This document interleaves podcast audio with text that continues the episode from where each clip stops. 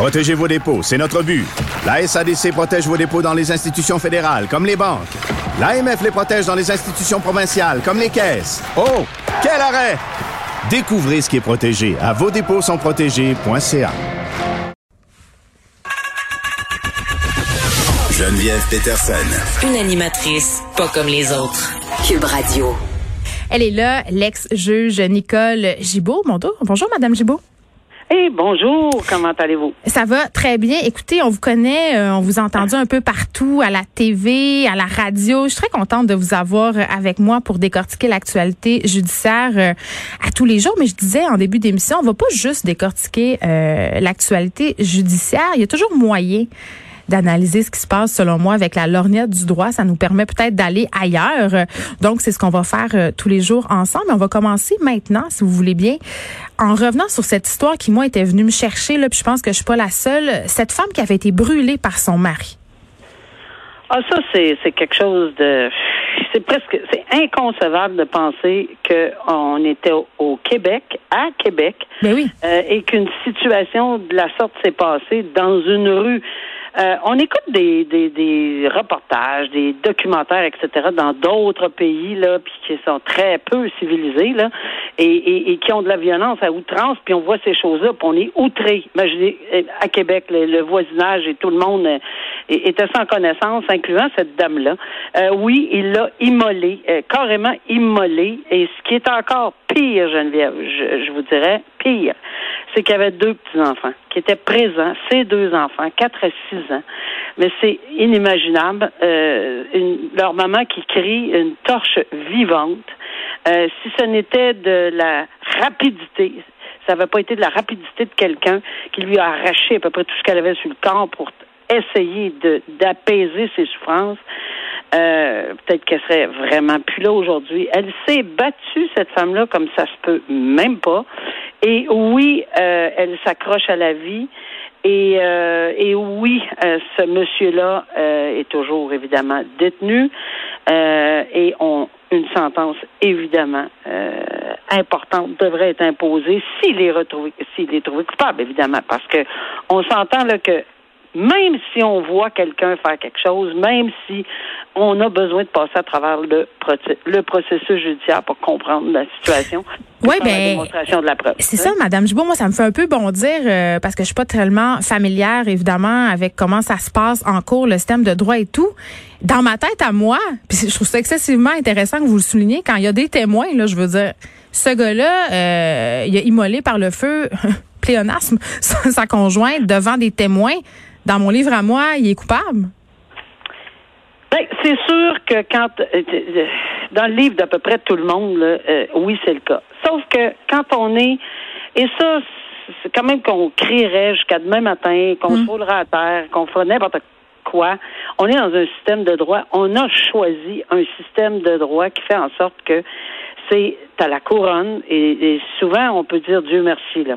Hmm. C'est à la couronne de prouver hors de tout doute raisonnable. Et je comprends quand on a un témoin, quand on a une, vidéo, quelque chose du genre, ou des gens qui vont l'ont vu faire, euh, ça va être probablement beaucoup plus simple à obtenir un verdict. Mais il arrive, et je dis bien il arrive pour l'avoir vécu moi-même, Geneviève. Il arrive que la preuve est tout croche. J'ai déjà même vu dans un dossier où on a, on avait tellement la certitude. Moi, je l'ai pas vu personnellement, mais c'est une cause euh, qui est connue là, euh, euh, au niveau judiciaire. On avait tellement la certitude parce que quelqu'un avait fait une confession. Elle avait signé. Oui, oui, je l'ai tué, je l'ai fait. Là, c'est moi qui l'ai fait. Alors, on est allé laver l'appartement au complet. On a tout éliminé les preuves. On a fait ci, on a fait ça. Arrivé au procès, elle a dit ben j'avais pas toute ma tête. Euh, je sais même plus ce que j'ai signé. Euh, Conseillé par ses avocats, on imagine. Ben, je, ben, écoutez, c'est sûr qu'à un moment donné, c'est pas juste les avocats, ça peut être aussi que les avocats ont dit, écoute donc, euh, vous, souvenez-vous de telle affaire, est-ce que vous étiez toutes là et qu'il y a peut-être des spécialistes, des experts, peu importe.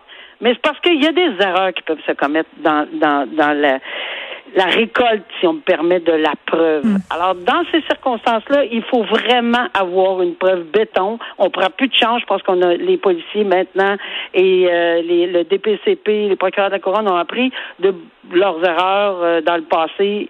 Ils prennent pas de chance. Des fois, ils, en- ils mettent quatre paires de gants blancs par-dessus un autre quatre paires de gants blancs. Là.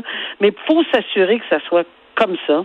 Et oui, euh, s'il en arrive à un verdict de culpabilité, ben c'était évident qu'il va euh, il va nécessairement payer pour le crime euh, parce que c'est un des tentatives de meurtre là, c'est que c'est c'est meurtre et tentative de meurtre, là. c'est juste en dessous là. Ben oui, puis en même temps, euh, la raison pour laquelle on en parle évidemment, c'est que cet homme-là doit revenir justement devant le juge le 15 septembre prochain pour euh, son enquête préliminaire. Et euh, je pense que cette histoire-là, puis si on remonte aussi dans le temps, là, l'histoire des sœurs, l'affaire Safia, ça a permis aux gens de comprendre que les crimes d'honneur, ça pouvait exister justement parce que vous l'avez bien dit au début, chez nous, ici. Puis là, je suis pas en train de dire que ça se passe à tous les jours qu'il y a des crimes d'honneur. Puis je veux pas tomber là-dedans. Mais quand même, euh, ça met en lumière euh, ce type de crime-là qui est particulièrement euh, violent, pernicieux, choquant. Et, et que ça, ça se passe ici, je pense que c'était venu chercher bien des gens, moi la première. Et est-ce que vous pensez que, par exemple, le juge va être sensible à ça au niveau de la peine d'emprisonnement? Il va vouloir en faire justement une peine exemplaire? Ah, c'est- c'est c'est évident que tous ces facteurs-là et le pourquoi euh, cette personne-là a agi de cette façon-là, ben avant tout là, mais avant tout comme facteur des plus aggravants, on parle d'un contexte de violence conjugale. Et ça, je pense qu'il faut que ça touche une corde sensible, que ça soit euh, parce que on, bon, il y a, y a y a- il y a des choses qui se passent dans d'autres pays, puis qui sont permis dans d'autres pays, puis que on ne veut pas transposer ceci comme l'affaire euh, Safia évidemment. Euh, mais il y a eu d'autres aussi. Il y a eu Tania Saint-Arnaud qu'on peut pas oublier parce que Tania Saint-Arnaud, euh, elle avait été euh, aspergée d'acide. Euh, on, on, on, se souvient qu'elle s'est présentée à Longueuil devant le tribunal sans perruque, sans rien pour faire face à son ex-conjoint. Pour montrer les dommages. Exact. Ça prend du courage, là, Geneviève, comme ça se peut même pas. Ceux qui ceux qui passent à travers de ceci euh, sont, sont en mesure de le témoigner, d'en témoigner. Et ici, oui, le facteur, euh, comme je dis, un des facteurs les plus euh, horribles dans les circonstances, ça serait qu'on est en matière de violence conjugale il y a- il y a- et, et que ça datait probablement pas d'hier. Mais c'est pas réveillé un que- matin avec cette idée de l'immoler. Il y avait probablement eu des comportements violents bien avant. Là. Et d'ailleurs, sa famille le dit. Mais tu sais, il y a une partie de la famille qui vivait à l'extérieur du Canada.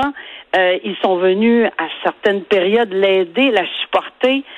Tu sais, c'est très, très difficile de se mettre dans la tête, et puis on ne veut pas victimiser la victime, mais pour quelles raisons et dans quelles circonstances on... Mais je pense que cette dame-là avait fait le, le nécessaire, elle avait obtenu, euh, si je ne m'abuse, une séparation, un divorce, elle s'en était éloignée. Euh, tu sais, euh, elle peut, les gens peuvent faire à peu près tout ce qu'ils peuvent, mais éviter euh, une situation comme ça, euh, quelquefois, quelquefois, et Dieu merci, seulement quelquefois, ça peut être difficile parce que on ne sait pas comment, qu'est-ce que se passe dans, dans la tête d'une personne qui agit, mettre une, de, de cette façon-là devant ses enfants, là. Oui, devant puis- des enfants. Là. Je trouve ça important quand même euh, qu'on souligne une chose euh, parce qu'on a beaucoup fait référence euh, bon à ce qui se passe dans d'autres pays euh, puis le fait que ça soit culturel, c'est pas ça. D'ailleurs, la victime, elle a reçu beaucoup beaucoup beaucoup euh, de support de la communauté arabo-musulmane québécoise. Donc euh, les gens qui sont musulmans qui ont vu ça aller là, ils trouvaient pas que c'était une bonne chose. Il faut faire attention pour pas faire des amalgames douteux là ici. Non seulement ils ne trouvaient pas que c'était une bonne chose, mais ils l'ont hautement condamné. Ouais. Son employeur euh, l'a hautement condamné. Ses collègues, euh, de- ses collègues, ses ex-collègues qui veulent même plus se faire appeler collègues, l'ont hautement condamné. Alors c'est vraiment pas seulement une question culturelle, c'est vraiment une question humaine. On est des êtres humains qui vivons dans un pays libre et démocratique. On n'immole pas les gens sur la rue. On n'immole pas les gens sur la rue n'importe où dans le monde, mais malheureusement, on n'a pas, on n'est pas capable de gérer dans les autres pays, mais on est capable de se gérer nous-mêmes. Et ici, c'est non seulement pas acceptable, mais c'est, abominable de penser que ça a existé. Il risque l'emprisonnement à vie, évidemment. On va continuer de suivre ça. Madame Gibault, un autre cas, vous avez parlé euh, de la difficulté d'aller témoigner quand on est ah une victime. Et euh, bon, parlons de ce cas d'un, père qui a agressé son enfant. Euh, le témoignage de cet enfant-là a, a été vraiment crucial. C'est délicat faire témoigner un enfant contre un de ses parents. Là, dans ce cas-ci, c'était son père, mais parfois ça pourrait être aussi contre la mère devant le tribunal. Ah, c'est quelque chose qui euh, vraiment là, puis au cours de, de toutes les années que j'ai siégé, on avait régulièrement des formations à cet effet-là. Comment, euh, oui, la magistrature est, est, formée pour, pour, mais mais mais malheureusement, on s'habitue pas, on s'habitue jamais. Euh, ils ont des propos ces ces ces, ces enfants-là plus grands qu'eux-mêmes. C'est c'est inconcevable de même penser qu'un petit enfant va venir nous réciter quelque chose ou les yeux nous écarquillent parce que oui, puis là, c'est de l'agression sexuelle dans le cas qui nous occupe. Là, c'est un petit gars euh, qui a été victime d'attouchement de la part de son père, quand même sur une période assez longue. Là, je pense que c'est après l'école, euh, quand le père en avait la garde. Euh, puis il est venu raconter tout ça, lui là. là. Il est venu raconter tout ça et il avait, l'enfant à l'époque avait 7 et 8 ans. Alors c'est sur une période de presque un an, 2016 hmm. à 2017. Et oui, il y avait, mais il y avait plusieurs autres. Il y avait des sévices, des châtiments corporels. Euh, C'était un véritable bourreau, euh, selon ce que la preuve a, euh, a, dévoilé. Et il y avait évidemment des gestes à caractère sexuel, mais qui étaient des châtiments. C'est vraiment quelque chose. Oui, on parle de pincer le, bout du pénis, de, de faire mal. Là faire vraiment, vraiment mal. Et quand ça m'a... Euh, j'ai été euh, assez touchée par cet article-là parce que euh, oui, je l'ai vécu et je sais que témoigner pour un enfant c'est pas facile. Je dois vous dire par exemple qu'ils sont bien préparés. Ils ont des gens qui les préparent, qui les amènent à la cour dans la salle de cours, montrer les, les bureaux, les, où s'assoit, qui hmm. est là, le juge, les couleurs, euh, bon, etc. Ou quand c'est absolument impossible, on peut les faire euh, témoigner dans une autre salle, Geneviève. Euh, mais il faut nécessairement prendre les, les mesures à cet effet-là, si c'est le cas, ou sinon un paravent. Mais l'enfant va s'exprimer et, et il faut que le juge ou la juge ait une écoute mais une, une écoute pas comme une écoute qu'on fait avec un autre adulte. C'est pas la même chose. Mais par contre, il faut pas non plus devenir, tu sais, pleurer tout le long en regardant l'enfant témoigner, parce que là, on a, on a quand même une certaine, tu sais, il faut quand même se, euh, respecter un certain décorum, mais c'est sûr que de l'empathie, on n'a pas le même empathie quand on, on entend un enfant. Et le juge ici a très bien saisi. Là. Il a hmm. écouté. Il faut être à l'écoute. On l'entend dans la commission Laurent là. Les gens qui et la, la, les commissions des droits de la personne et de l'enfance la semaine dernière ont dit euh, protection de la jeunesse, ont dit écoutez vos enfants, écoutez les enfants quand ils parlent. Alors oui, il faut que les enfants aussi comprennent l'importance. Puis c'est difficile, c'est délicat. Comment on fait comprendre à un enfant l'importance de dénoncer euh, même son parent Tu sais, c'est pas, ah, c'est pas, évident. C'est vraiment pas facile parce qu'en quelque part, il y a quand même un lien. Euh, je l'ai vu, il y, a des liens qui se créent quand même, hmm. et c'est très difficile pour un enfant d'essayer de briser ce lien-là. Euh, ici, Dieu merci, il l'a fait, puis il faut encourager dans les écoles, que ce soit les voisinages, la famille, etc., de toujours s'exagérer, puis sans mm. être alarmiste. À chaque fois que l'enfant part avec sa petite valise pour un droit de visite avec l'autre parent, faut pas venir fou non plus, là. Mm. Mais il faut quand même être à l'écoute, aux aguets. Il faut écouter l'enfant. Il faut sans, sans lui faire passer euh, un contre-interrogatoire de fou quand il revient, mais quand même, il faut être, euh, comme je dis, aux aguets.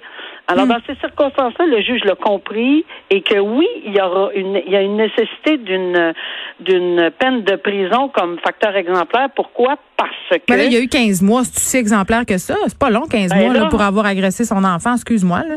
Je vous dirais que j'ai la même réaction. Mais là, il y a parenthèse qu'on va ouvrir. Puis là, on va s'en parler de fois en fois, à chaque fois. Lorsque vous lirez recommandations communes de la défense et de la couronne, on n'est plus dans le même champ. C'est pas la même partie. Là. S'il y a une recommandation commune, on a un cerveau comme juge qu'il faut qu'il fasse hop. Là, hmm. il faut tout recommencer que ça roule, là, puis on peut pas changer de 15 mois à 16, à 2 plus 1, à 18 il faut, il faut, la Cour d'appel et la Cour suprême le dit, les recommandations communes, vous les suivez. C'est le principe. À hmm. moins que ça soit clairement déraisonnable. Et si on décide, Geneviève, que c'est clairement déraisonnable, faut qu'on demande en quoi c'est clairement déraisonnable. Exprimez-vous, messieurs, dames, avocats, et je réfléchirai. Oui, ça change une recommandation commune, mais il y a du travail à faire. Et des fois, on veut peut-être pas se compliquer la vie. Là, je veux quand même souligner que ce père-là n'avait pas d'antécédents judiciaires, mais quand même. Nicole Gibault, euh, qui est ex-juge à la retraite, on vous retrouve demain. On vous parlera tous les jours euh, vers 13h15. Merci, à demain. Euh, Merci, Geneviève. Avant, avant qu'on s'en aille à la pause, il y a une lettre Amber qui a été lancé possiblement une jeune fille qui aurait été enlevée dans la région de Somerset. Ça, c'est à l'île du Prince-Édouard. Donc, on demande l'aide du public pour retrouver cette jeune fille-là. Cette alerte-là, Amber, a été lancée juste après midi. Il y a un témoin euh, qui a téléphoné à la police euh, et qui a dit avoir vu une jeune fille euh, qui crie à l'aide dans une voiture. Et là, je vous donne la description de la voiture. C'est une voiture sport noire avec des bandes argentées. Et au moment des faits, la voiture en question circulait sur l'avenue Walker en direction du McEwan. Donc, ça se passe à l'île du Prince-Édouard dans la municipalité de Somerset.